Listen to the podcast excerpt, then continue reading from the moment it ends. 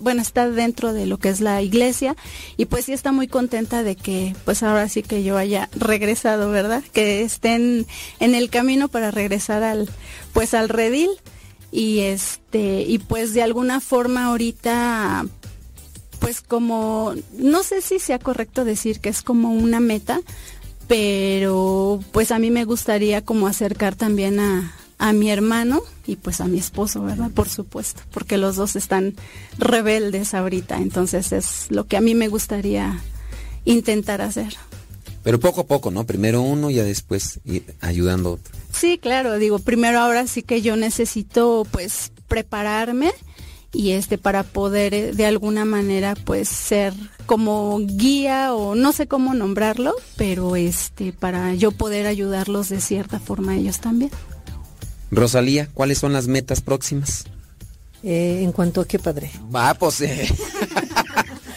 Ella ya dijo unas metas con relación a la fe, de querer acercar a su hermano, a su esposo. ¿Y las tuyas cuáles son? No, yo, yo también, este, querer acercarlos, pero ellos sí están muy, muy, este, de plano mal. O sea, me, me critican, se enojan porque voy a misa y todo y pues seguir rezando por ellos hasta ver cuando Dios este les permite que le abran su corazón porque están muy muy yo les digo están cerrados de mente y corazón en cuanto a las cosas de Dios. En la medida que uno se disponga no va uno va también ayudando a los otros. Así que no pierdan esperanza y, y sigan ahí trabajando y echándole rayas al tigre. Bueno y Rosalía y Leito Rojas aquí en cabina de Radio Cepa. Vamos a una pausa y ya regresamos.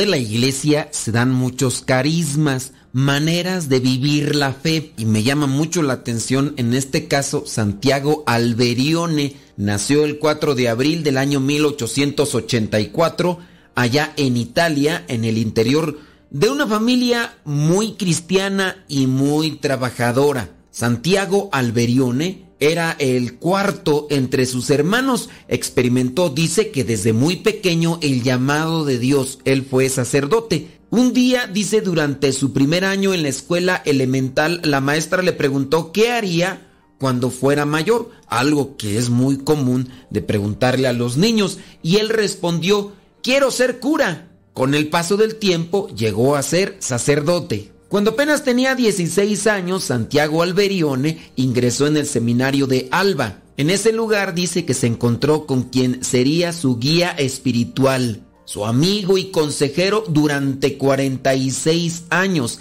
En este caso se refiere al canónigo Francisco Chiesa.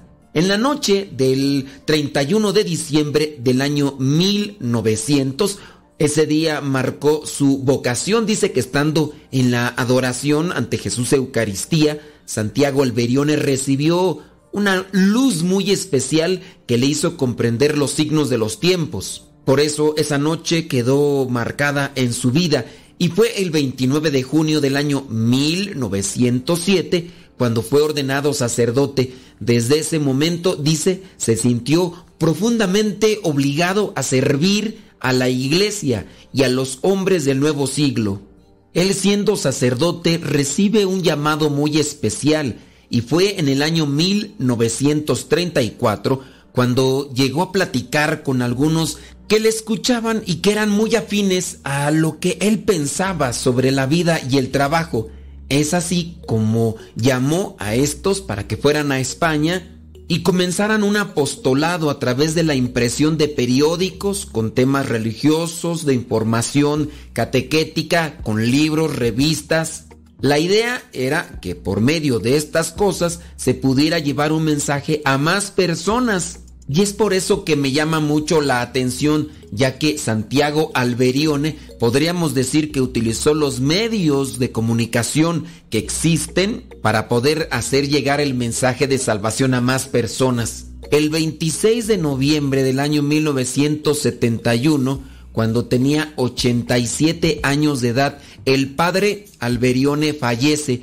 Dice que había recibido momentos antes la visita del Papa Pablo VI. Las últimas palabras que dejó como testamento espiritual el padre Santiago Alberione fueron estas. Muero. Rezo por ustedes. Paraíso. El Papa San Juan Pablo II lo beatificó el 27 de abril del año 2003. El padre Santiago Alberione es un apóstol de la evangelización en los medios de comunicación. El mismo Vaticano, la Iglesia en general, califican al Padre Santiago Alberione como un auténtico profeta y gran apóstol de las comunicaciones. El Padre Santiago Alberione fundó la Sociedad de San Pablo, que a lo mejor tú conoces por los libros que a lo mejor han llegado a ti de corte religioso, y también a las famosas Paulinas. Y es que en estos tiempos tan tecnológicos necesitamos la intercesión de un santo para que nos ayude a mantener una buena conexión con la doctrina, con el magisterio, con las obras de Dios.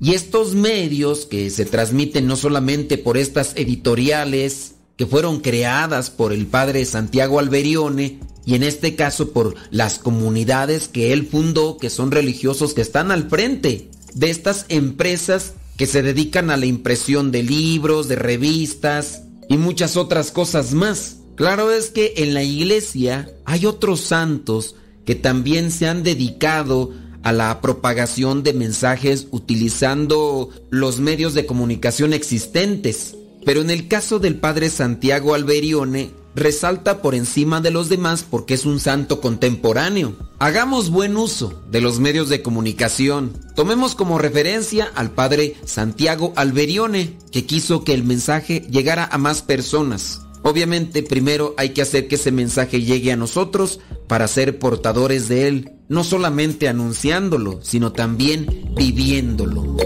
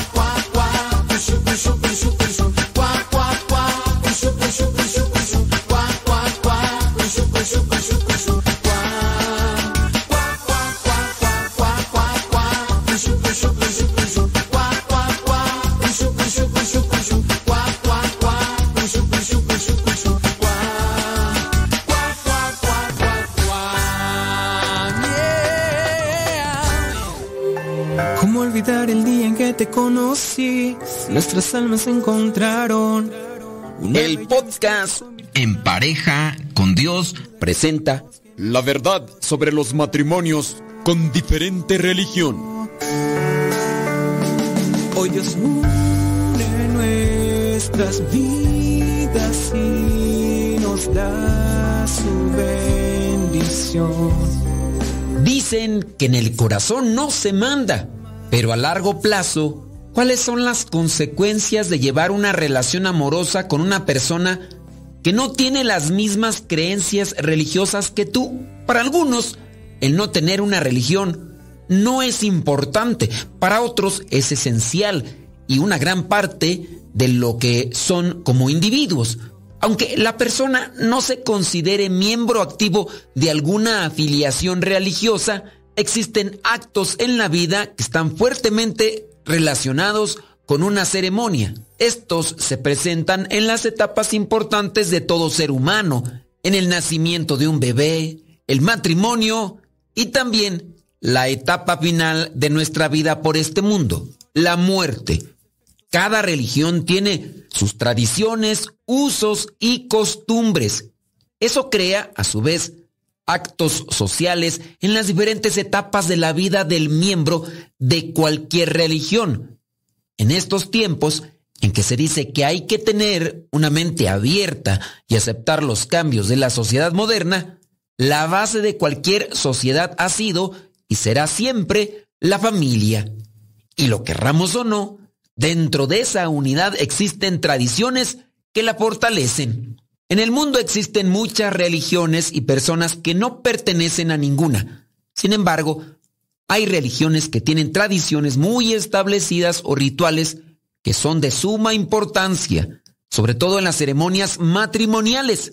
Si una persona ha sido criada desde que nació en la religión, sea cual sea, se espera que sus hijos continúen con esa misma tradición para poder preservar las tradiciones que ya vienen de familia. Existen muchos riesgos cuando dentro del matrimonio no se tiene la misma religión, pero existen muchos beneficios. Primero, existe una mejor armonía en el hogar. No estoy diciendo que nunca habrá desacuerdos y que el matrimonio será perfecto, pero el tema de la religión será un punto de conflicto menos. El papá profesa una creencia, la mamá otra, y ahí quien tenga más autoridad podrá ir gobernando en esta cuestión. Cuando se vive con una misma religión, tanto del lado del papá o de la mamá o del esposo o de la esposa, no existen divisiones cuando quieren decidir cuál evento religioso es importante y cuál no. Por ejemplo, si el papá decide que debe bautizar a su hijo de bebé, pero la mamá piensa que es mejor esperar a que éste esté más grande para que decida de forma consciente. Puede darse un conflicto.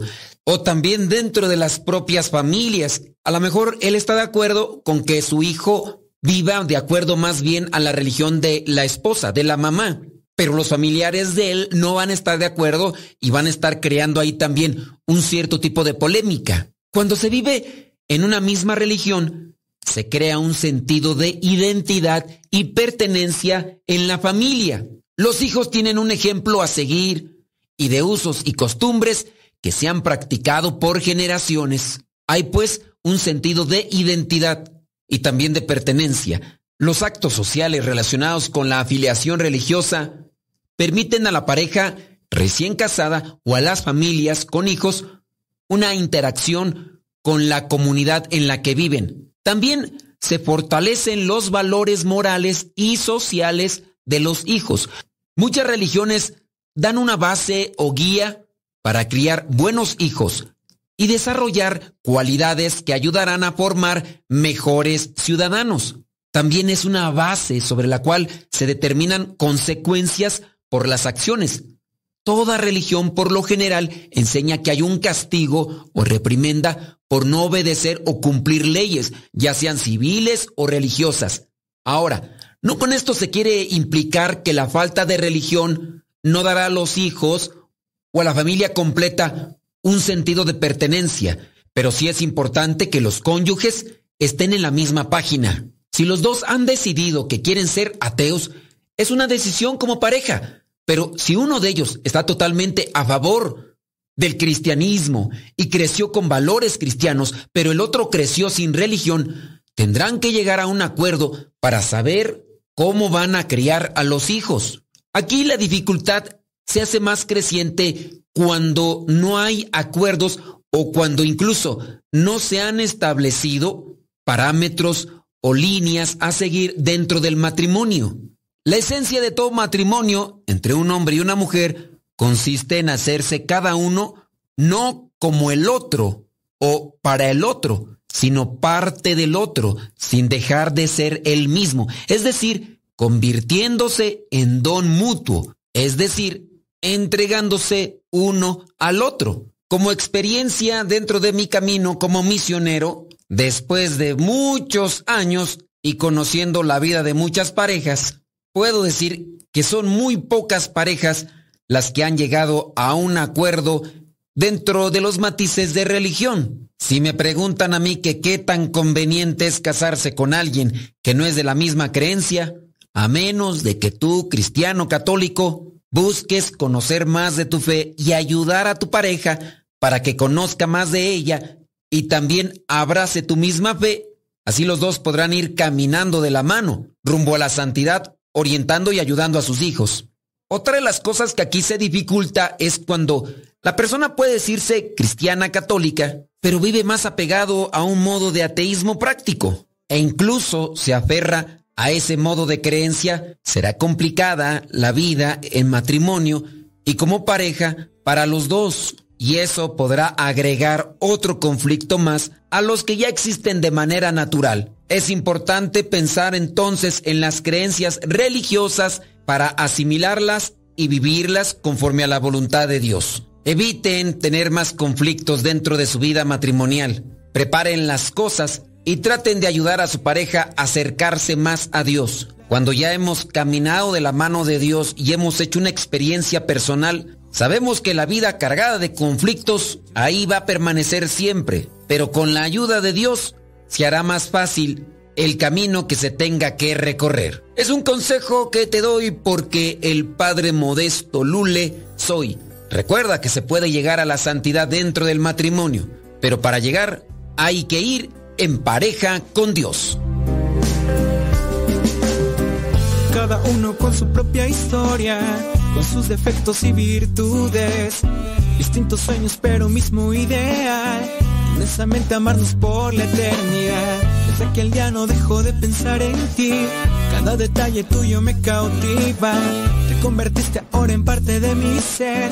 Aún no sé muy bien qué fue lo que pasó. Solo sé que yo te amo.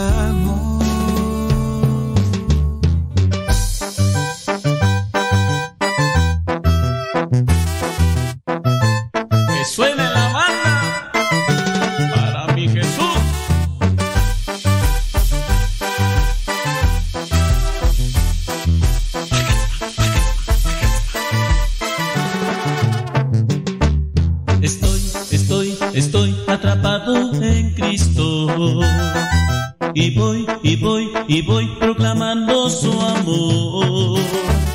Iré, iré, iré con todos mis hermanos a proclamar sin fin la palabra de Dios.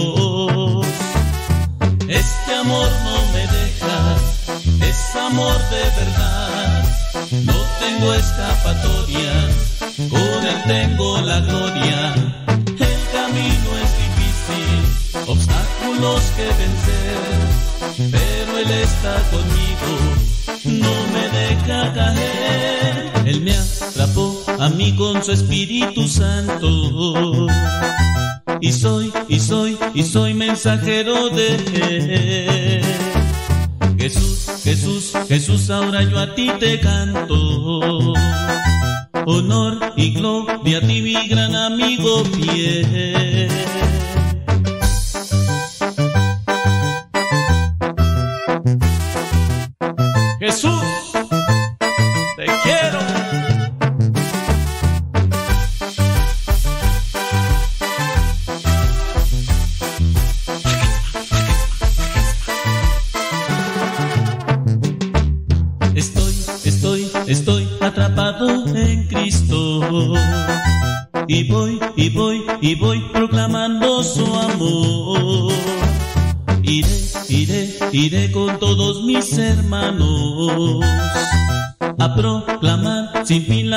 Palabra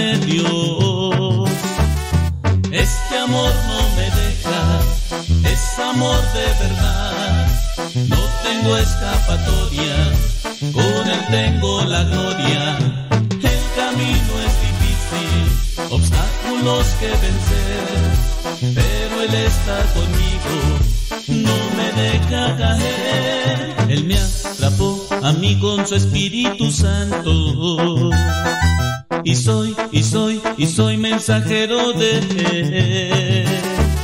Jesús, Jesús, Jesús, ahora yo a ti te canto. Honor y gloria a ti, mi gran amigo fiel.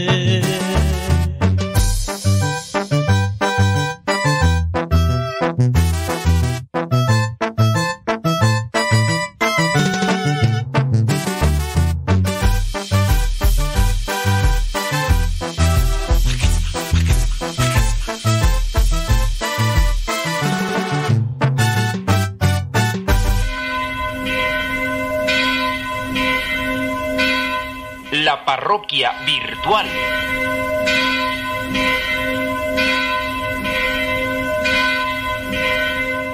Bueno, pues ya nos está llegando un mensaje, vamos a ver qué es lo que dice.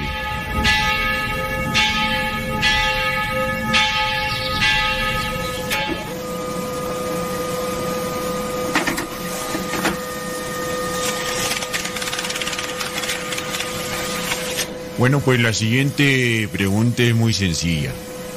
Eh, ¿Por qué al Papa se le llama Papa?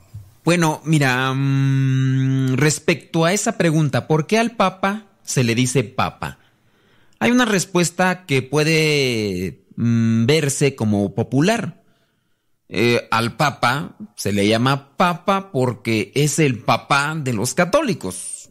Por eso. Pero bueno, también podemos verlo ya de una forma más culta. El Papa firma PP, que es Pontifex Pontificorum, que significa sumo pontífice. De ahí se tomó Papa. Pero eh, la palabra Papa proviene de una orden de Urbano II, allá por el año 1098, donde dijo el Papa Urbano II que Papa serviría para designar a todos los pontífices, ya que la palabra Papa reúne las iniciales de Pedro, Apóstol, Pontífice y Augusto. Si tomamos la primera letra de cada palabra, encontramos entonces que es pa, pa, Pedro, apóstol, pontífice y Augusto. La parroquia virtual.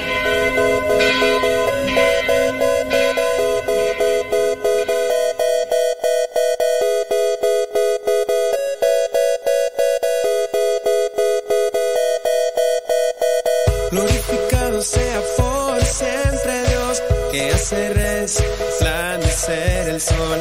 Después de toda tempestad, dando paz, dando paz a quien confía en su amor. Glorificado sea por siempre Dios, que hace resplandecer el sol. Después de toda tempestad, dando paz, dando paz a quien confía en su amor. La vida es un camino a recorrer por llanos, barrancas y montañas. Entre espinas, flores, sembrados. Lo bello es confiar en el Señor. Lo bello es confiar en el Señor. Sea por siempre Dios, que hace resplandecer el sol. Después de toda tempestad y dando paz, dando paz a quien confía en su amor. Las enfermedades hacen sufrir, agudos problemas nunca faltan, desprecios y soledades oprimen. Lo bello es confiar en el Señor, lo bello es confiar en el Señor. Glorificado sea por siempre Dios, que hace resplandecer el sol. Después de toda tempestad, dando paz, dando paz a quien confía en su amor. Glorificado sea por siempre Dios que hace resplandecer el sol. Después de toda tempestad dando paz, dando paz a quien confía en su amor. Glorificado sea por siempre Dios que hace resplandecer el sol. Después de toda tempestad dando paz, dando paz a confía en su amor. Los malos siempre piensan triunfar por encima de los indefensos, pero terminan siempre perdiendo. Lo bello es confiar en el Señor. Lo bello es confiar en el Señor. Glorificado sea por siempre Dios, que hace resplandecer el sol. Después de toda tempestad, dando paz, dando paz a quien confía en su amor. Dolor aceptado por amor purifica y santifica al hombre, haciéndolo más fuerte y paciente. Lo bello es confiar en el Señor. Lo bello es confiar en el Señor. Glorificado sea siempre Dios, que hace resplandecer el sol. Después de toda tempestad, dando paz, dando paz a quien confía en su amor.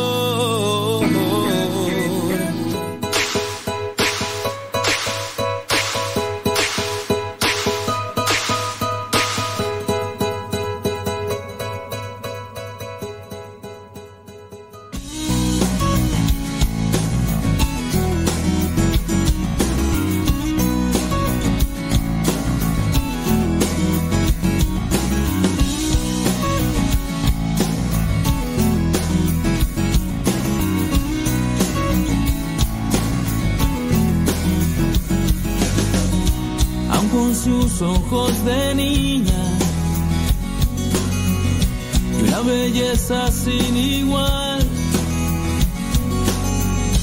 Nos hablaba en el silencio con su corazón de mar.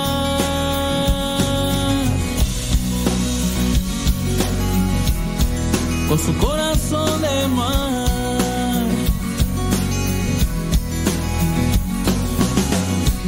En mi país es morena. Otros dicen que es güerita. Pero lo que yo les digo, no existe mujer más linda.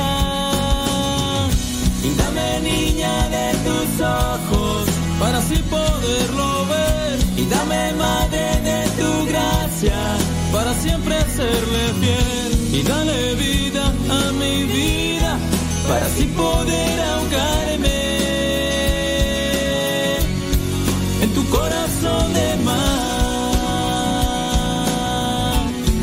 En tu corazón de mar.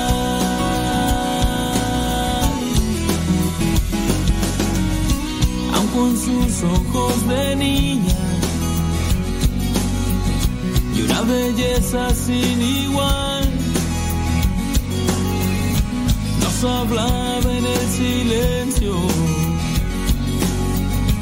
con su corazón de mar. Y dame niña de tus ojos para así poderlo ver. Y dame madre de tu gracia para siempre serle fiel. Y dale vida a mi vida para así poder ahogarme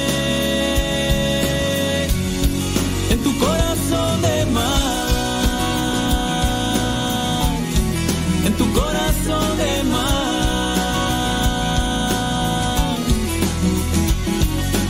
Dame de ti niña, de tus ojos y tu corazón de mar. De ti madre, de tu gracia y tu corazón de mar. De ti niña, de tus ojos y tu corazón de mar. y tu corazón de mar y tu corazón de mar y tu corazón de mar. 9 con 54 minutos. Ay Jesús de Veracruz. Su hermano Héctor García y su banda los apostolines del norte desde Phoenix Arizona.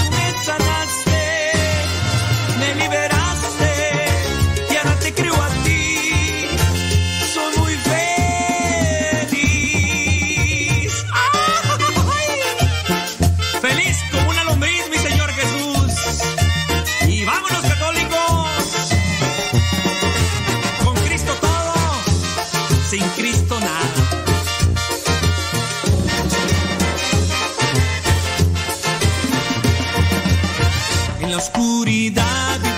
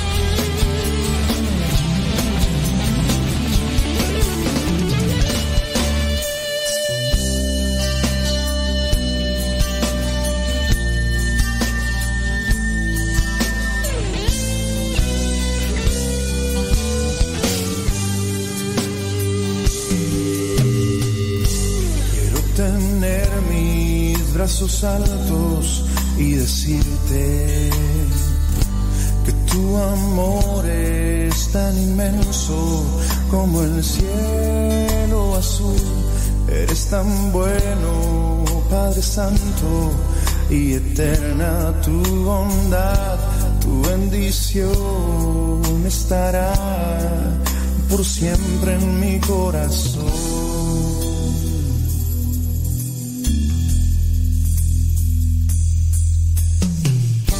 Quiero tener mis brazos altos y decirte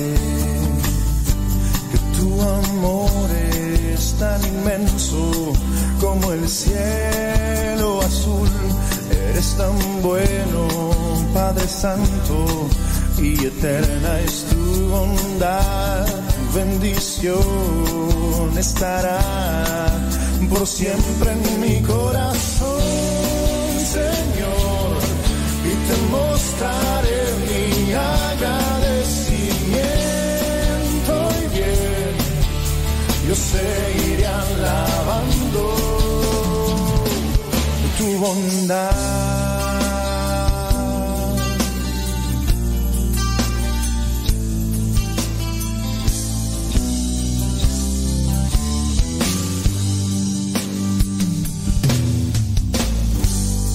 Tener mis brazos en alto y decirte que tu amor es tan inmenso como el cielo azul. Eres tan bueno, Padre Santo, y eterna tu bondad, tu bendición estará por siempre en mi corazón,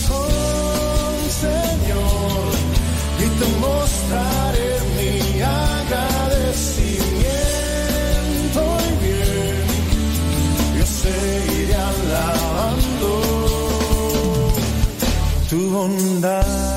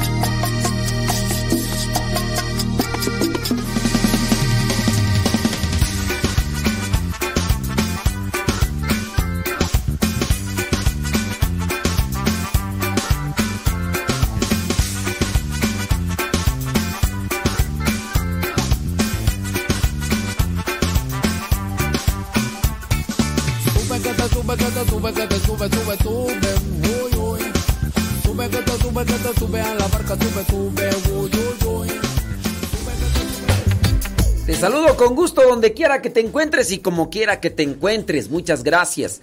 Gracias a la vida que me ha dado tanto. Me dio dos luceros que cuando los abro, saludos allá. Dice la Chabela en Tulare, California. Saludos a Marta Juan Torres ahí en, en Chicoloapan. Ándele pues, hombre.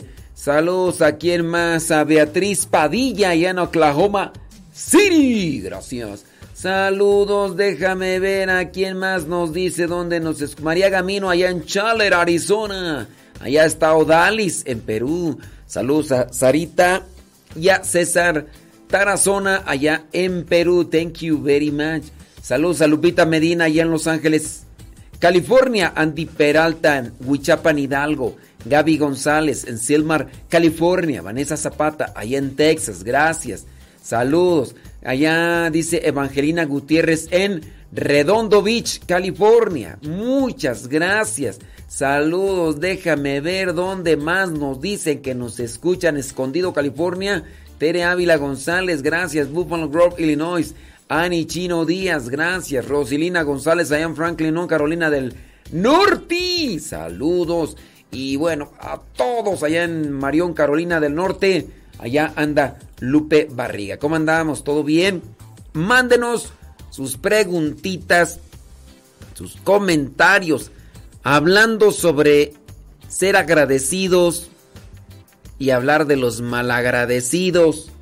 Podemos recordar ese pasaje de la Biblia donde se presentan 10 leprosos, 10 leprosos que son sanados, son curados y solamente uno regresa para decirle a Jesús gracias, para postrarse ante su presencia y decirle gracias, para alabarlo y decirle gracias. El agradecimiento. ¿Por qué nos cuesta ser agradecidos? ¿Por qué no somos agradecidos? ¿Qué es lo que está en nuestros corazones cuando no agradecemos? ¿Qué puede estar eh, en, nuestro corazón cuando no somos agradecidos?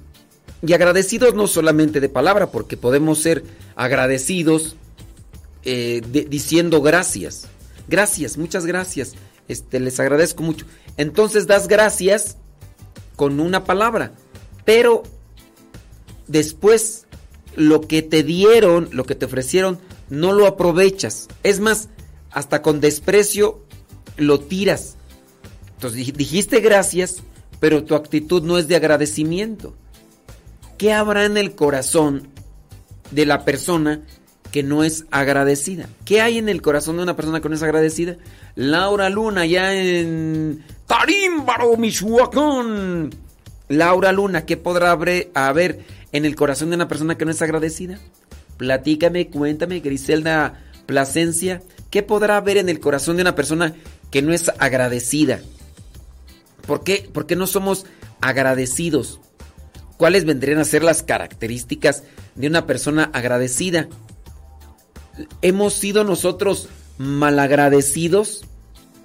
Eh, malagradecidos tanto por el hecho de que como que a veces miramos o pensamos que los demás tienen la obligación de darnos, de, de otorgarnos. ¿Puede ser eso? No lo sé. Saludos, dicen todos por acá. ¿Por qué una persona no es agradecida? ¿Por qué no somos agradecidos? Principalmente con Dios. ¿Qué puede haber en el corazón de nosotros cuando no somos agradecidos? A ver, analícele. Si yo les pregunto a ustedes, oigan, ¿y, por qué será que una persona no es agradecida? ¿Por qué será que una persona no... Pues no, no nada nada. ¿Qué habrá? A ver, María Reina Cercado allá en Palm Spring. ¿Qué, qué habrá?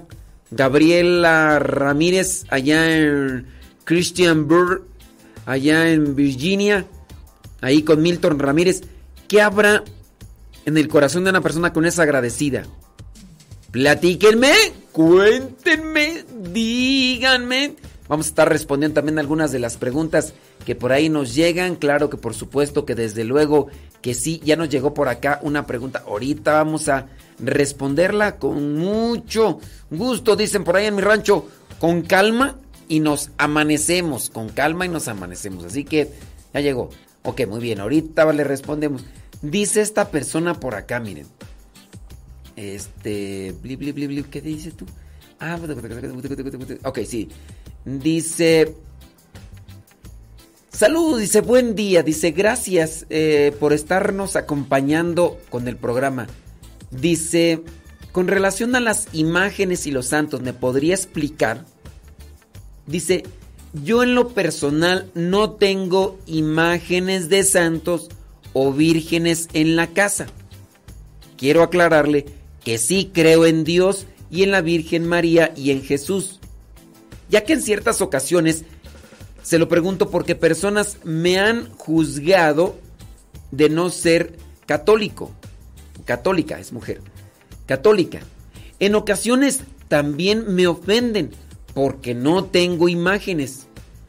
Mm, y solo y yo solo les digo que así como yo respeto su punto de vista sobre tener imágenes de santos o vírgenes, así respeten la mía pero en ocasiones se torna difícil y más cuando se trata de familia. ¿Qué hacer en estos casos? Bueno, miren, aquí encontramos una persona que no es muy acercada a tener imágenes. Y su cuestionamiento es de, ¿estará mal? ¿O, por qué? Ya que las personas que son cercanas a ella le juzgan como si fuera algo negativo o, malo, en este caso, no tener imágenes. Vamos a ver si eh, dice que son, son familiares. Vamos a ver si por ahí está la persona que, que, nos está mandando el mensaje. Vamos a ver, vamos a ver si, si por ahí, porque dice, sí, ahorita vamos a checar eso. Miren, si una persona no, no quiere tener imágenes, creo que nosotros también debemos ser comprensivos y tolerantes. A veces nosotros nos quedamos con lo externo, con lo exterior. ¿Necesariamente necesito yo de imágenes para tener fe? No, no necesariamente. Este, algunas personas necesitamos algunas imágenes porque como que somos de de, idea más así de, de, quererme conectar con algo. Hay personas que no. Hay personas que no necesitan de eso y, y su fe no... No quiere decir que las imágenes son necesarias o son obligadas. Con eso, quiero decirles. Si tienen imágenes, qué bien. Si no tienen imágenes, no es como que una obligación.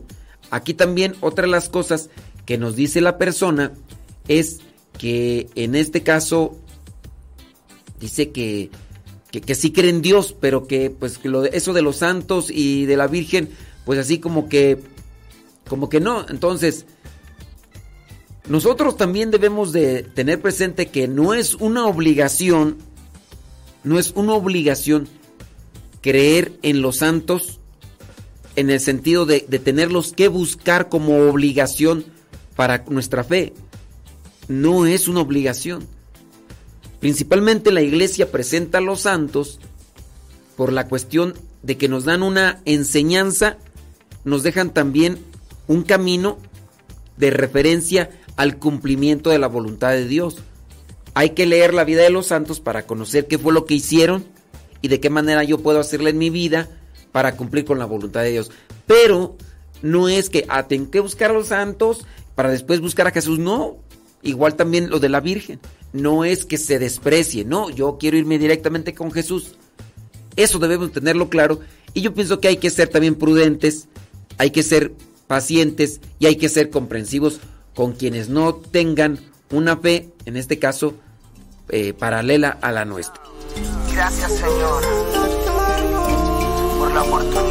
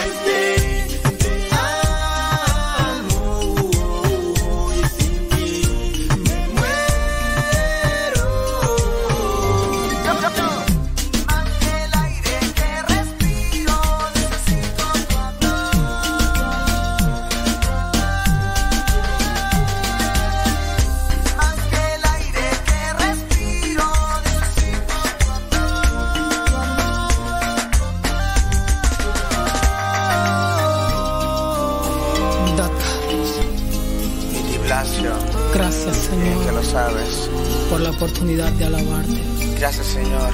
Yeah. Thank you, Jesus. Almighty One, Almighty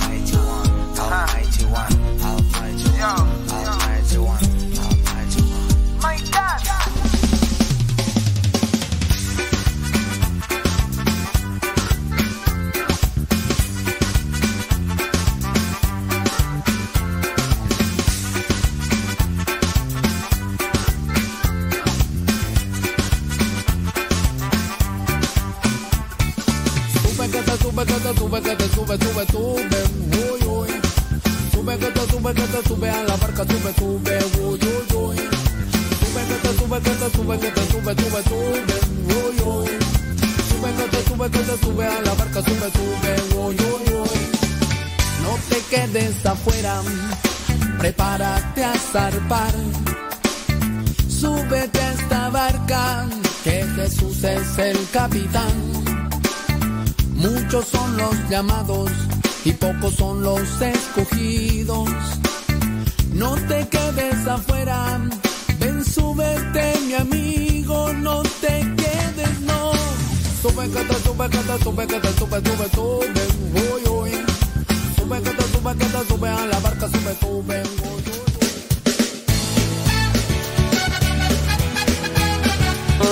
La pregunta es, ¿por qué hay personas que son agradecidas y hay otras que no? Que pareciera ser que se lo merecen. Y si no se los das, te exigen o se enojan cuando tú no les ofreces o les das lo que están pidiendo. ¿Por, por qué no somos agradecidos? ¿Por qué no somos agradecidos nosotros? ¿Por qué, ¿Por qué a veces no aprovechamos? No solamente decir gracias, sino ser agradecidos en el sentido de valorar y apreciar y, usar hasta también, porque si me regalan algo, lo tiro. O sea, ni siquiera se lo doy a otra persona, porque a lo mejor no me gustó, sino que lo tiro como una forma de desprecio y, y de repugnancia hacia lo que me dieron. Si te lo dieron y, y le sirve a otra persona, regálaselo a otra persona. Creo que también en ese sentido uno puede ser agradecido, pero ¿por qué no somos agradecidos? ¿Cuál será la razón? ¿Te has comportado también tú en algún momento así? Siendo mal agradecido, retornando o retomando el pasaje este de los leprosos, 10, y uno de ellos solamente fue el que regresó con Jesús. Y hace unos instantes por ahí una de las personas nos estaba escribiendo pues que eh, ha sido juzgada por sus familiares porque pues dice que ella no tiene imágenes de santos o vírgenes en su casa. Ella cree en Dios, cree en la Virgen María, cree en Jesús, pero algunos familiares, dice, o personas le han juzgado de que no es católica e incluso la han ofendido. Pero ella no se siente así. Decía yo, no es una obligación tener imágenes. No es una obligación tener imágenes. Miren, podrá ser que ustedes digan, no, pero es que sin imágenes, ¿cómo? O sea, no, es que como que no checa, no va. Miren, no podemos ajustarnos todos a un modo intuitivo, a un modo de desenvolvimiento en la vida. Porque todos los seres humanos somos muy diferentes. A veces nos podemos agrupar eh, con algunos que tienen las mismas proyecciones, los mismos gustos e incluso que pueden tener como que esa manera intuitiva de ir caminando en la vida. Ah, hay algunos de nosotros que nos tienen que estar colocando signos en donde quiera para que nos podamos ubicar. Ya aquí está un letrero, ya está allá una imagen, vuelta a, a 100 metros, eh, escuela a no sé qué tantos metros, tope a no sé qué tantos metros, crucero más adelante. Hay otras personas que en su forma no necesitan de tantas explicaciones.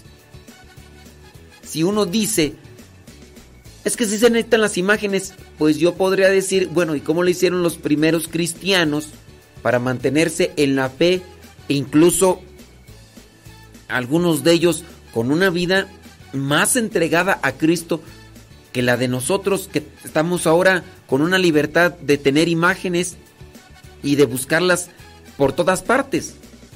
Como los que antes no tenían acceso a las imágenes, que incluso omitían el signo de la cruz o también omitían hablar de Jesús y que por eso empezaron a, utilizar el signo del pez por eh, el acróstico este, sí, sí, acróstico tú. El acróstico de tomar una letra de, de, la palabra pez y hacerlas, hacerla Cristo, ¿cómo era tú? Así, este, de, de- de la palabra pez se tomaba una letra y entonces se hacía el acróstico de eh, Jesucristo, Hijo de Dios Salvador. Ictus, ictus, Jesucristo, Hijo de Dios Salvador. Entonces, del pez ictus se tomaba cada una de las letras y eso era lo que se decía. No había forma, de- no podían colocar una cruz porque si los identificaban como cristianos, van sobre ellos, los arrestan y van para el circo romano o les acababan con su vida. Ellos no tenían imágenes y sin duda, podemos decirlo por lo que dice la historia, eran más radicales, más entregados que muchos de nosotros, que podríamos estar rodeados y amontonados con un montón de imágenes. Entonces, ciertamente yo creo que también hay que respetar las formas de, de- vida o incluso la, la perspectiva de vida. A lo mejor tú eres de las personas que le gusta estar rodeada de muchas flores, le gusta estar rodeada de muchos signos, de colores, eh, porque así es su, su forma de, de- ver la vida, con muchos colores, con muchas flores, con muchas velas, llegas a su casa y encuentras prácticamente un jardín botánico. Y uno podría decir, bueno, pues ¿para qué tanta flor aquí? ¿O es que es un invernadero, ¿qué? Pues es su forma de- de ver la vida. O sea, esa persona necesita de estos elementos, colores vivos y plantas y todo. O- habrá otras personas que son de perspectiva de vida más, mm, más austera, más mm, sombría, eh, más sobria en ese sentido de que eh, la casa no tiene color, es más, no tiene color, es más rústico el asunto, no tiene una estética alegre, es, es muy frío el, el- los decorados. Y uno podría decir, bueno, es que aquí, ¿qué, qué casa aquí? ¿Quién se murió? ¿Es una casa funeraria? ¿Es un hospital? O... Pero son perspectivas de vida que también uno tiene que respetar. A algunos les gustarán las imágenes de, no sé, de un Cristo ensangrentado porque les dice más. Habrá otros que no les gusta. Yo creo que también no debe ser considerado en eso y saber que nuestra perspectiva o visión de la vida no siempre viene a ser similar. Y por lo tanto yo pediría que seamos respetuosos, moderados y prudentes con las personas que no tienen la misma óptica de la vida que nosotros. Con relación a las imágenes, no es una obligación. No es una obligación y si en su caso la están juzgando a ella porque incluso señalarla de que tú no eres católica y que no sé qué, pues, yo digo, pues a lo mejor falta de prudencia, falta de madurez por estos familiares que tendrían que mantenerse, digamos que en cierto tipo de, de distancia, ¿no? De prudencia para no estar hablando. Bueno, eso con relación a esta persona que, que nos escribió. Yo pienso que habrá algunos de ustedes que ni se han dado cuenta que no tienen tantas imágenes. Ahí, por ejemplo, en su cuarto. A lo mejor ni tienen tantas imágenes religiosas. A lo mejor tienen imágenes de sus hijos cuando estaban pequeños, de su boda, de su matrimonio. A lo mejor tienen la imagen de su papá o de su mamá. Y hay, hay casas que no. Y, y ni imágenes religiosas, no. Y sin embargo, también hay casas que están rodeadas de imágenes. Y puede ser contrarrestante, ¿no? Que llegas a una casa atascada de imágenes religiosas, bien mal hablados, envidiosos, chismosos, argüenderos. Y no porque. Digo, yo creo que tenemos que fijarnos más bien cómo estamos trabajando en nuestro interior eh, con, con Dios. Y que no, se- que no quede estancado o que no quede meramente plasmado en una cuestión exterior. Déjame ver por acá otra persona. mm, dice todavía.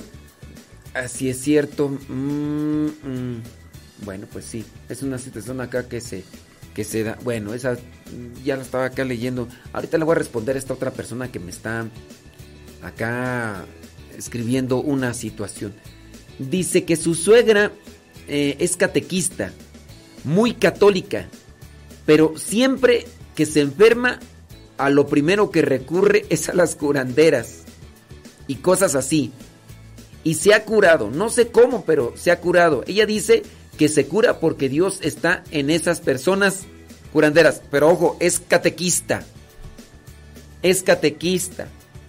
Y que es Dios quien le cura a través de esas personas. Entonces, es como que me saca de onda, dice, porque no hay congruencia en su fe.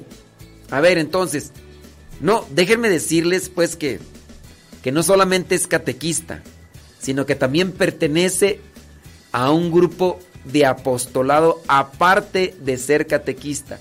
Ha recibido cursos bíblicos, ha recibido los cursos bíblicos y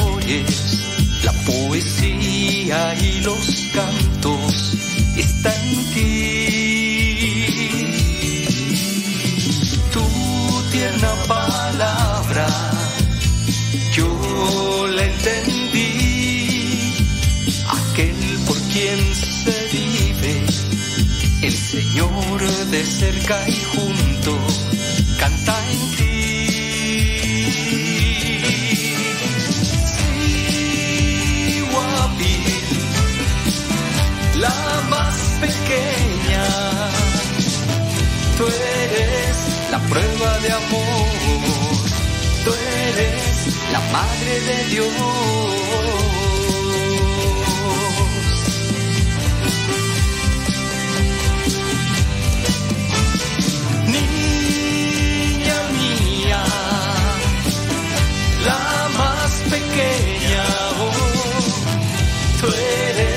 la prueba de amor.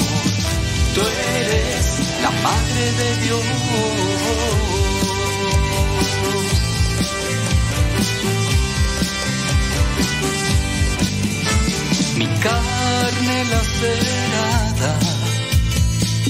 resucitó en el hueco de tu manto, en el cruce de tus brazos, vivo yo. Tu radiante imagen no, no solo quedó impresa en la tilma, en el alma de mi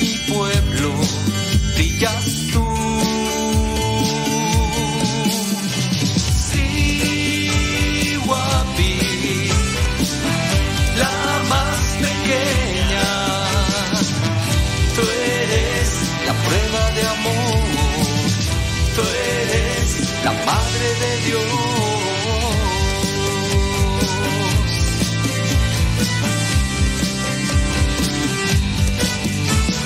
Niña mía, la más pequeña, oh, tú eres la prueba de amor, tú eres la Madre de Dios.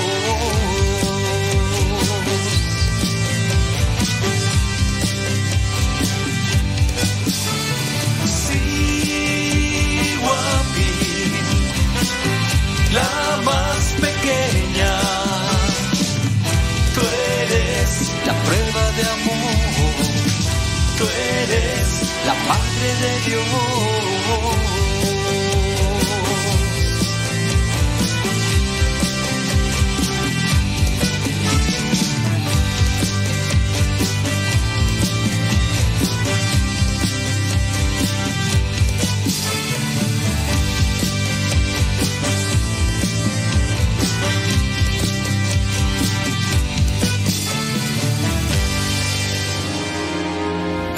Nuestro que estás en el cielo,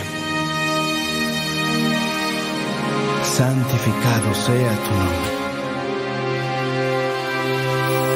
Venga a nosotros tu reino.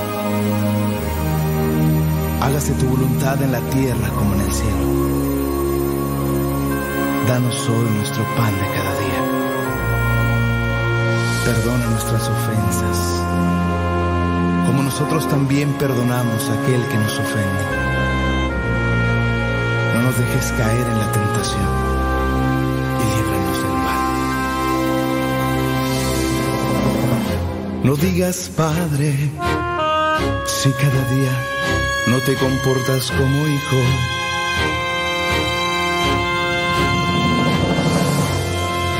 No digas nuestro si vives aislado, solo en tu egoísmo.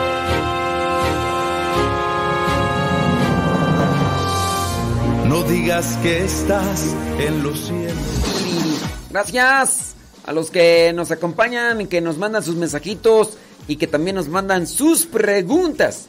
Pregúntame, estamos ahí viendo una situación de, de, de- una persona pues que tiene con su suegra, dice.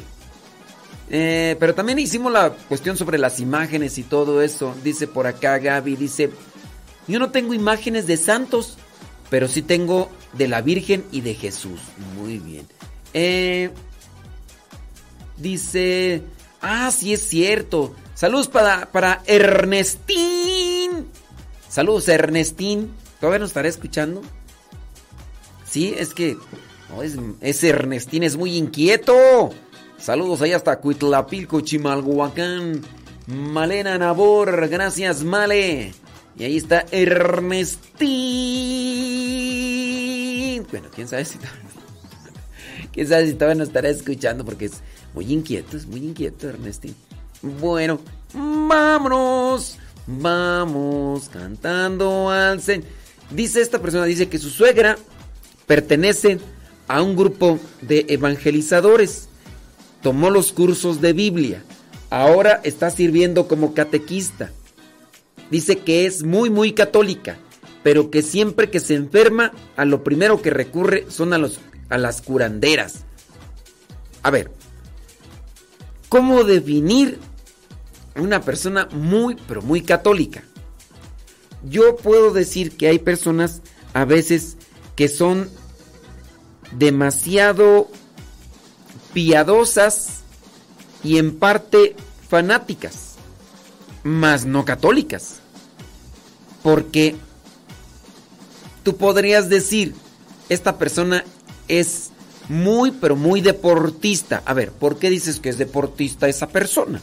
Ah, pues es que se la pasa e- en el gimnasio, se la pasa en el gimnasio y es muy deportista. No, no porque vive en el gimnasio puede hacer deporte. Por ahí este, ¿quién era? Rocío, que trabaja o trabajaba en un gimnasio. Y dentro de lo que me había dicho, creo que no hacía deporte. Creo que no hacía, porque trabajaba en el gimnasio más bien en atender a las personas que llegaban con su membresía, ¿no? Y todo eso. Pero creo que no hacía deporte. Y creo que hasta nos escuchaba, no sé si todavía en la actualidad nos escucha, ¿verdad? pero si era Rocío, no me acuerdo cómo el nombre, Eh, pero no porque se la pase mucho tiempo. Ahora, podrá traer, podrá traer este algunas imágenes y a lo mejor tú dices, es que es muy católica. Muy, pero muy católica. Y yo diría, este, ¿tú crees que por traer algunos signos religiosos ya es muy, pero muy católica? ¿Sí? ¿Tú crees que, porque po- podría ser en este caso que la persona también traiga muchas imágenes Y a lo mejor tú has de conocer a alguien que le gusta mucho vestirse con ropa deportiva, pero su cuerpo no es tan no es tan deportivo. Déjame decirle a esta persona, ya estamos hablando de tu pregunta al aire para que la persona pues ya. Entonces, con relación a eso, no por traer no por traer ropa deportiva, o ya decimos que es una persona muy deportista. También igual yo podría decir que en el caso de de la suegra, no porque ande toda ahí enroscada en escapularios, en rosarios o porque se santigua cada rato. Por eso hay que decir que es muy católica. Entonces hay que también tener cuidado en eso, porque hay personas que, mira, yo no sé, yo no sé, por ejemplo, tu suegra, si dices que tomó estos cursos de Biblia, ¿qui- ¿quién sabe? Mira, acá qué examen nos ponen para decir que los cursos de Biblia los tomamos a conciencia. Porque a lo mejor terminó los cursos de Biblia por el tiempo, ¿no? A lo mejor era una persona que no faltaba, pero a lo mejor estaba ahí y no agarraba la onda. Y pues bueno, tomó los cursos de Biblia y al final le dijeron, no se quiere eh, comprometer y todo eso. Pues sí, me voy a hacer catequista, ¿no? Y estaba ahí, pero sin aprender y asimilar mucho. Porque una persona que ha tomado los cursos de Biblia, de Biblia pero si está recurriendo a los curanderos, si está recurriendo a, a todas estas personas estafadoras que, tienen coalición con el maligno, o sea, ¿cómo? Este, podríamos decir, una persona que estudió eh, nutrición. No, pues que es nutriólogo, dice. Oye, es muy nutriólogo, es de los que es, es más, da hasta recetas de nutrición. e- Es de los que les está ahí diciendo que, que, esto sí, que esto y que no. Pero te das cuenta que es la persona que está comiendo regularmente pizzas, hamburguesas, maruchans, cocas, eh, paletas, este, pasteles y, y tú dices, pues no que estudió nutrición. ¿Cómo está eso? Pues sí, pero estudió nutrición y puede ser que a lo mejor ni asimiló bien las cosas. Y a lo mejor las recetas que da de nutrición, a lo mejor solamente son cosas que agarró de aquí y se las aventó a la gente sin analizar bien a conciencia qué es lo que necesita. Así como en este caso que tu suegra es eh, catequista. Si es catequista, pues pienso que la persona no nos está escuchando, sí. Sí. Ni modo, pues. Sí. Bueno, pues si no nos está escuchando, ni modo, ¿verdad? Déjame seguir leyendo acá. Ahora, otra cosa que yo podría poner aquí en dilema. Dices que tu suegra cada vez de que se enferma recurre a los curanderos. ¿Pero de qué se enferma? ¿No será hipo... Ay, es que se me va el nombre. Yo, yo digo muchas veces hipocondriaco no es, y no es déjame ver el, el- término bien porque ya, ya, no, ya no quiero decirlo. Es hipo... Con... No. Hipocondriaco. A lo mejor es hipocondriaco. O hipocondriaca, perdón. A lo mejor es hipocondriaca tu, tu suegra. Y, porque hay personas que dicen, ay, me siento mal y que no sé qué. Y los ves a cada rato metidos ahí con, con personas que, pues, que les pueden ahí ayudar y todo eso. Y a lo mejor va con los curanderos y a lo mejor más bien son enfermedades psicosomáticas. Le dan ahí cualquier sustancia placebo y ya, ya, ya me siento mejor. Ay, qué bueno, ustedes son bien buenos. Yo pienso que se manifiesta. Porque, pues así es muchas veces. O, a lo mejor, sí comió algo, eh, hubo una pequeña infección, de así, pero como es pequeña, no hubo la necesidad de que tuviera que ir al médico como tal, sino que poco a poco pues, se le fue quitando y ya. Pero fue con el dichoso curandero, curandero le dio que tomara un té, un té que no trae un perjuicio, que no afecta, pero que tampoco va a ayudar a esa cuestión. Y ya piensa que por ese té ya, ya, ya se le quitó cuando la cosa aquí pues nada más era cuestión de pausarlo, ya no volverle a echar esa, cuestión contaminante y, y- ya se curó. Digo, también hay, hay de enfermedades a enfermedades.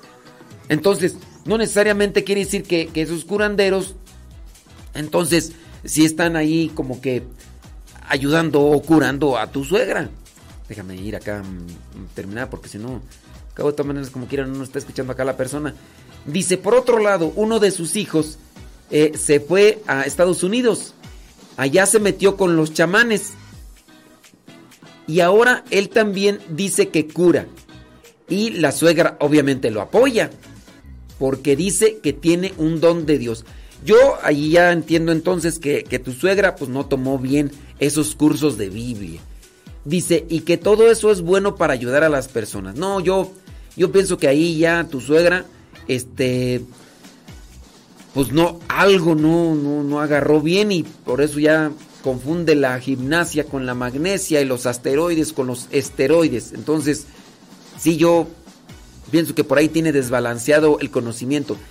Dice, espero que me ayude. Pues te estoy ayudando, pero no nos estás escuchando, pero bueno.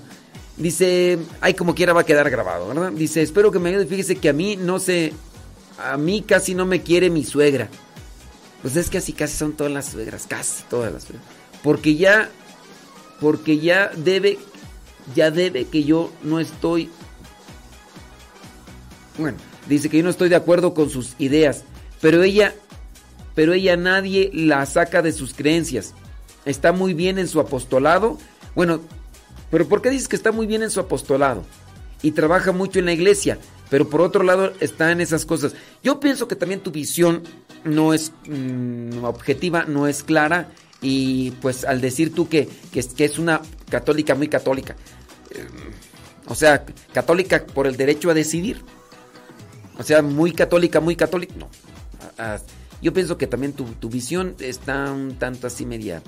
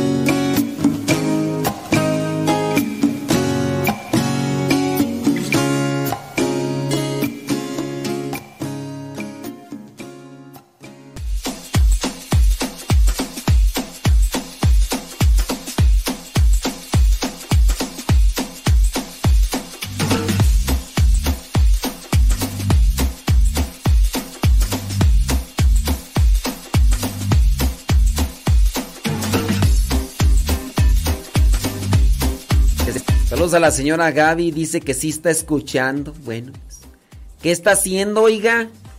¿Qué está haciendo? Dice por acá, pregunta. Ah, no, pregunta no.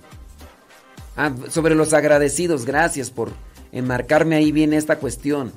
Vamos a ver acá los agradecidos. Este, eh, ¿por qué no valoramos? Dice, no somos agradecidos, dice esta persona, Alicia. Dice, no somos agradecidos porque no valoramos el esfuerzo de la otra persona. Bueno, ¿y por qué no lo valoras? Dice, no somos agradecidos porque no valoramos el esfuerzo de la otra persona. Sí, o sea, pienso yo que por no ser agradecidos no valoramos. El no valorar es la consecuencia de no ser agradecido. No es al revés. Por no valorar no somos agradecidos. Más bien, por no ser agradecidos no valoramos. No valoramos el esfuerzo de la otra persona de quien se recibe la ayuda. Hicimos una pregunta al inicio, nada más que ya se nos olvidó yo creo.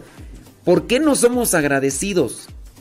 ¿Por qué no somos agradecidos con lo que nos dan? ¿Por qué no so- somos agradecidos con las personas? ¿Por qué no somos agradecidos hasta con los papás? Muchas veces los papás han dado lo que tenían, lo que podían. No nos dieron lo mejor porque no lo sabían, porque no lo tenían.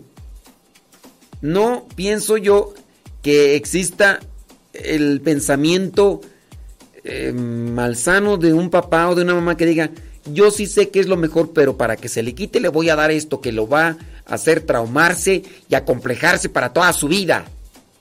Yo voy a... No, no creo. Nos dieron lo que podían, lo que tenían, lo que sabían. Y uno pues también tiene que estar agradecido con eso. Dice sobre las imágenes, así soy yo, no estoy muy apegada a las imágenes o santos. Y una vez alguien también me comentó, dice, tú no tienes imágenes de la Virgen. Fue para ella algo muy grave y al día siguiente llegó con algunas imágenes, entre estas la de la Virgen. Yo amo a Dios, pero no soy tan de tener mi casa de imágenes y de santos. Eso es lo que debemos de comprender, que no todos tenemos una perspectiva de vida eh, igual eh, con relación a lo que nos acompaña en cuestión de estética, en cuestión visual. Las imágenes solamente nos orientan, los signos nos orientan. La imagen de curva en 500 metros, tope 500 metros, solamente nos tienen que orientar. No hay por qué quedarse con las imágenes. Ah, yo me voy a llevar ese, esa cuadro a mi casa porque lo necesito en mi casa. No, no lo necesitas, te orienta esa imagen y ya. Sirve en su momento. Pero no veo por qué tiene que ser una obligación o por qué todos tienen que tener imágenes. Porque a mí me gustan las imágenes, todos tienen que tener imágenes. Yo tengo muchas imágenes porque me las han regalado, pero así como que tenerles una devoción porque ah, es que esa imagen me, me nutre en mi fe, pues la verdad no. Yo sí considero que las imágenes crean un ambiente. Yo tengo una imagen de la Virgen, una imagen de Jesús, pero las tengo dentro de lo que vendría a ser una cuestión de crear un ambiente. No es que son determinantes para mi fe, porque sin esas imágenes, uy, yo no fuera sacerdote. No. No, no es así. A lo mejor tú sí, para ti sí, pero no para todos. No para todos. Entonces, uno también tiene que tener, ser respetuoso. Y sí, ¿por qué no somos agradecidos? Miren, les voy a decir una cuestión. No somos agradecidos porque somos muy egoístas. Esa es la raíz del malagradecido, el egoísta. Se fija solamente en sí y para sí. Y, y- y ser malagradecidos desde el momento en el que no damos las gracias. Ya, mm, te traen algo, está bien, ahí déjalo. Ujú. Ahí si traes más, ahí si tienes más, ahí si luego te llegan más, me, me traes, ¿eh? Ándale. Porque le voy a dar gracias. No le voy a dar gracias porque le tengo que dar gracias, ¿no? Además le estoy pagando porque le tengo que dar gracias. También uno es mal agradecido cuando me dan algo que por el hecho de que no me gusta o porque sé que no, no a veces no es tanto que me guste. A veces son cosas que no puedo usar. Un día me trajeron ropa de color. Yo puedo decir todo casi lo que tengo, hasta los chones son regalados. Hasta casi todo lo que tengo. Pero hay cosas que, que me quedo con ellas y hay cosas que no. Regularmente a veces lo que más me regalan, mm, así lo que más me han regalado son sudaderas. Ahorita traigo una azul muy bonita, pero que me quedan. Me han regalado otras sudaderas que yo tengo los brazos muy largos. Entonces me traen sudaderas que a lo mejor me quedan del cuerpo, pero de los brazos no. Y esta la aprecio mucho porque es una sudadera larga de brazos, de, de- de- de las mangas largas y, y me sirve. Si me traes una eh, sudadera, mm, ¿qué tú quieres? Este, café, eh, no sé, un color amarillo huevo. Pues el color sí me gusta. Pero dentro de mi situación ya no me la voy a poner porque no se amolda a lo que yo quiero vivir como vocación. O sea, en relación al color negro y el color azul.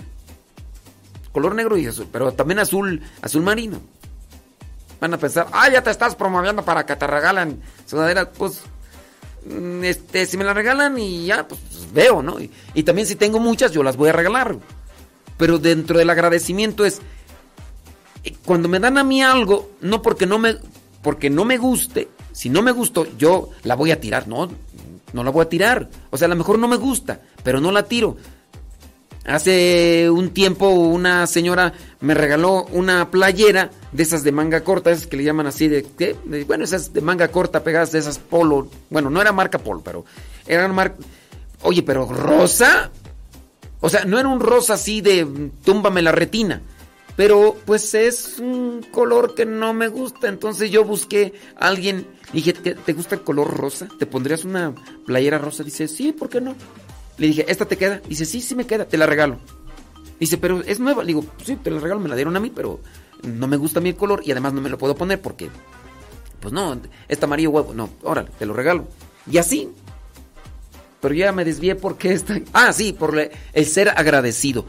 Una persona que no es agradecida es, en su caso, aquella persona que recibe algo y que por el hecho de no gustarle, la tira a la basura como forma de desprecio. Esa es una actitud malagradecida. Te trajeron algo de comer, no te gustó, la tiro a la basura porque no me gustó. Yo me hubieran regalado esto, me agarraron otro. No, te regalaron algo, quizá a lo mejor no lo consumes o no te gusta. Digo, también dentro del agradecimiento es, no te gusta, pero eh, te ayuda eh, para tu alimentación. Bueno, cómetelo. Haz todo lo posible por comértelo. E- Eso también es agradecimiento, porque no nada más, digo, menos de que estés rodeado de manjares y todo eso, te regalaron algo y lo tiras, eso es ser mal agradecido. Entonces sí hay que tener eh, mucho cuidado porque ya vemos tantos a veces que somos tan... Hay personas que no dan las gracias y otras que las dan a cada momento y casi por cualquier cosa. Son dos posiciones opuestas con las que convivimos y que a menudo no dejan de llamarnos la atención. Ahora bien, tal y como nos enseña, eh, se nos enseña dentro de las pautas psicológicas, quienes son incapaces de pronunciar la palabra gracias están perdiendo su potencial para crear relaciones satisfactorias e incluso para realizarse a sí mismo como personas. Quien no agradece porque no quiere o no sabe, de alguna manera invalida o lastra el valor de los esfuerzos y gestos positivos de los demás. Y algo así crea impacto. Poco a poco, una persona que no da las gracias acaban recibiendo lo que ellos mismos proyectan. Que proyectan desconfianza y hostilidad. Y sin embargo, ¿por qué lo hacen? Porque hay detrás de las personas que, ¿qué hay detrás de las personas que no dan gracias? Egoísmo. Egoísmo y al mismo tiempo soberbia. Egoísmo y soberbia están detrás de las personas que no dan las gracias. Hay que analizar cómo son nuestros comportamientos y también cómo son nuestras palabras para ser más agradecidos, principalmente con Dios, principalmente con Dios. Y que si somos agradecidos con Dios, aprovecharemos todo lo que Él nos da y también lo podremos presentar y compartir con los demás.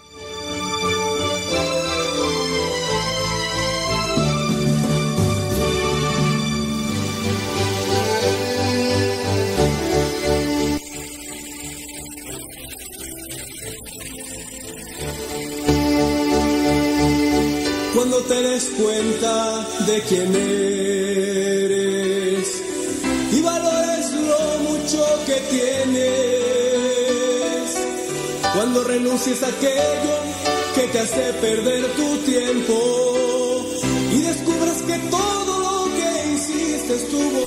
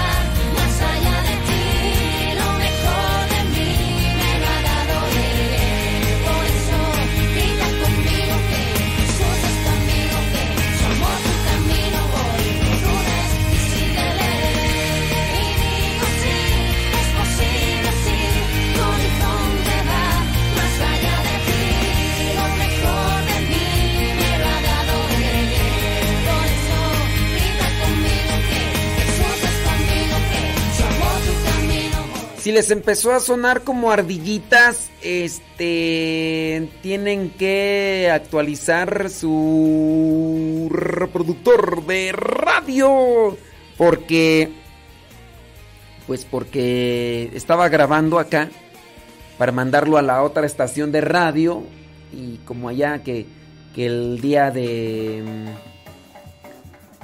que el día de acción de gracias, que no van a trabajar, que les mande programas grabados, que al siguiente día...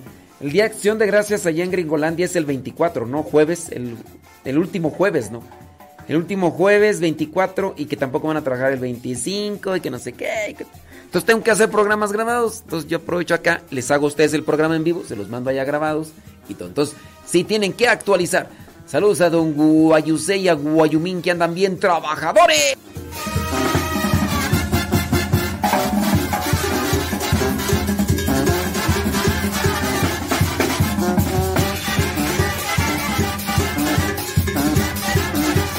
Ernestín.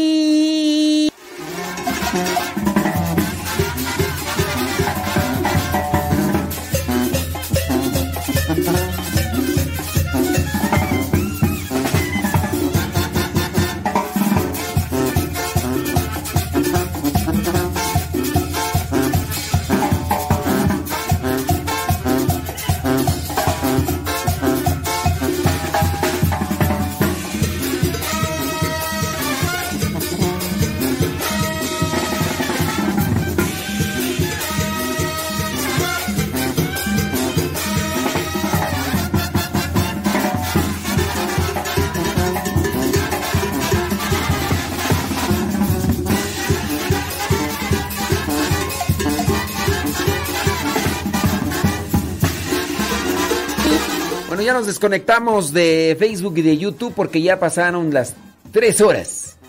Y para que se suba bien el programa, Arnulfo nos está ayudando a subir los programas a Spotify. Ahí en Spotify ustedes también encuentran Modesto Radio y ahí pueden volver a escuchar los programas.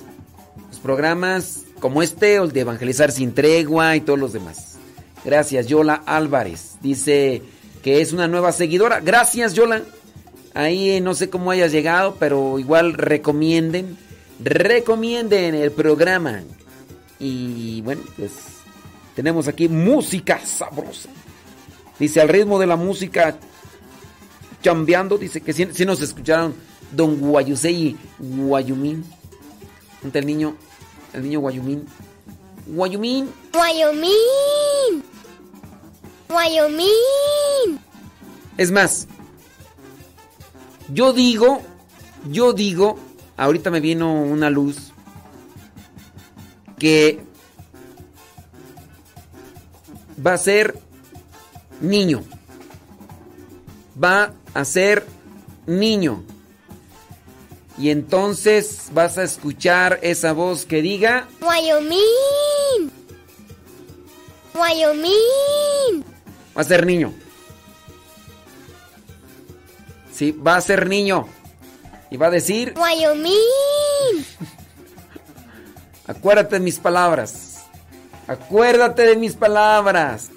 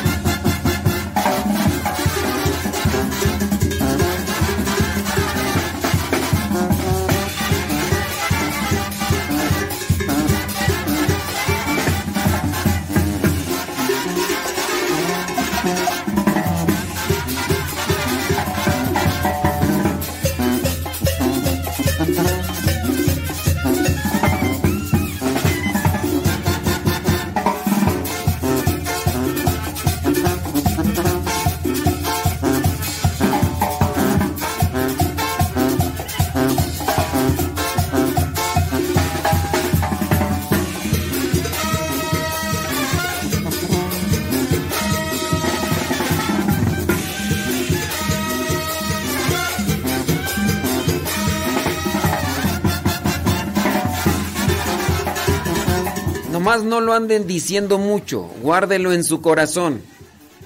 No lo anden diciendo mucho, guárdenlo en su corazón. Sí. Guarden su- guárdenlo en su corazón y manténganse en oración. Wyoming. No lo anden diciendo mucho, porque si lo andan diciendo mucho, se ceba. Wyoming. Entonces, este, ahí, no lo ande diciendo mucho, ¿eh?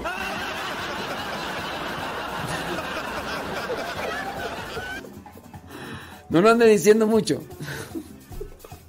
Porque si no se ceba.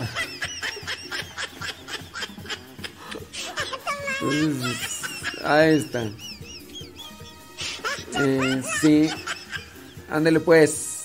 Ya nos vamos. Recuerden entonces, aquí le cortamos Facebook y YouTube para que Arnulfo, Arnulfo, nos eche la mano en subirlos. Y ahí están en Spotify, en iTunes y en Google Podcast. En Spotify, en iTunes y en el Google Podcast. Ahí van a poder encontrar los programas de su servidor. Modesto Radio, búsquenle en Spotify, iTunes y Google Podcast. En Google Podcast, porque también hay una aplicación que se llama Google Podcast y ahí van a poder escuchar muchos podcasts, podcasts, podcasts, podcasts. Y pueden buscar ya el teléfono que nomás no estoy hablando. Este, busquen Modesto Radio. Me voy de Facebook y de YouTube, pero sigo acá en Radio Cepa. Me voy de Facebook y de YouTube, desconecto Facebook y YouTube, pero seguimos acá en Radio Cepa. ¿Me sigues? Órale pues.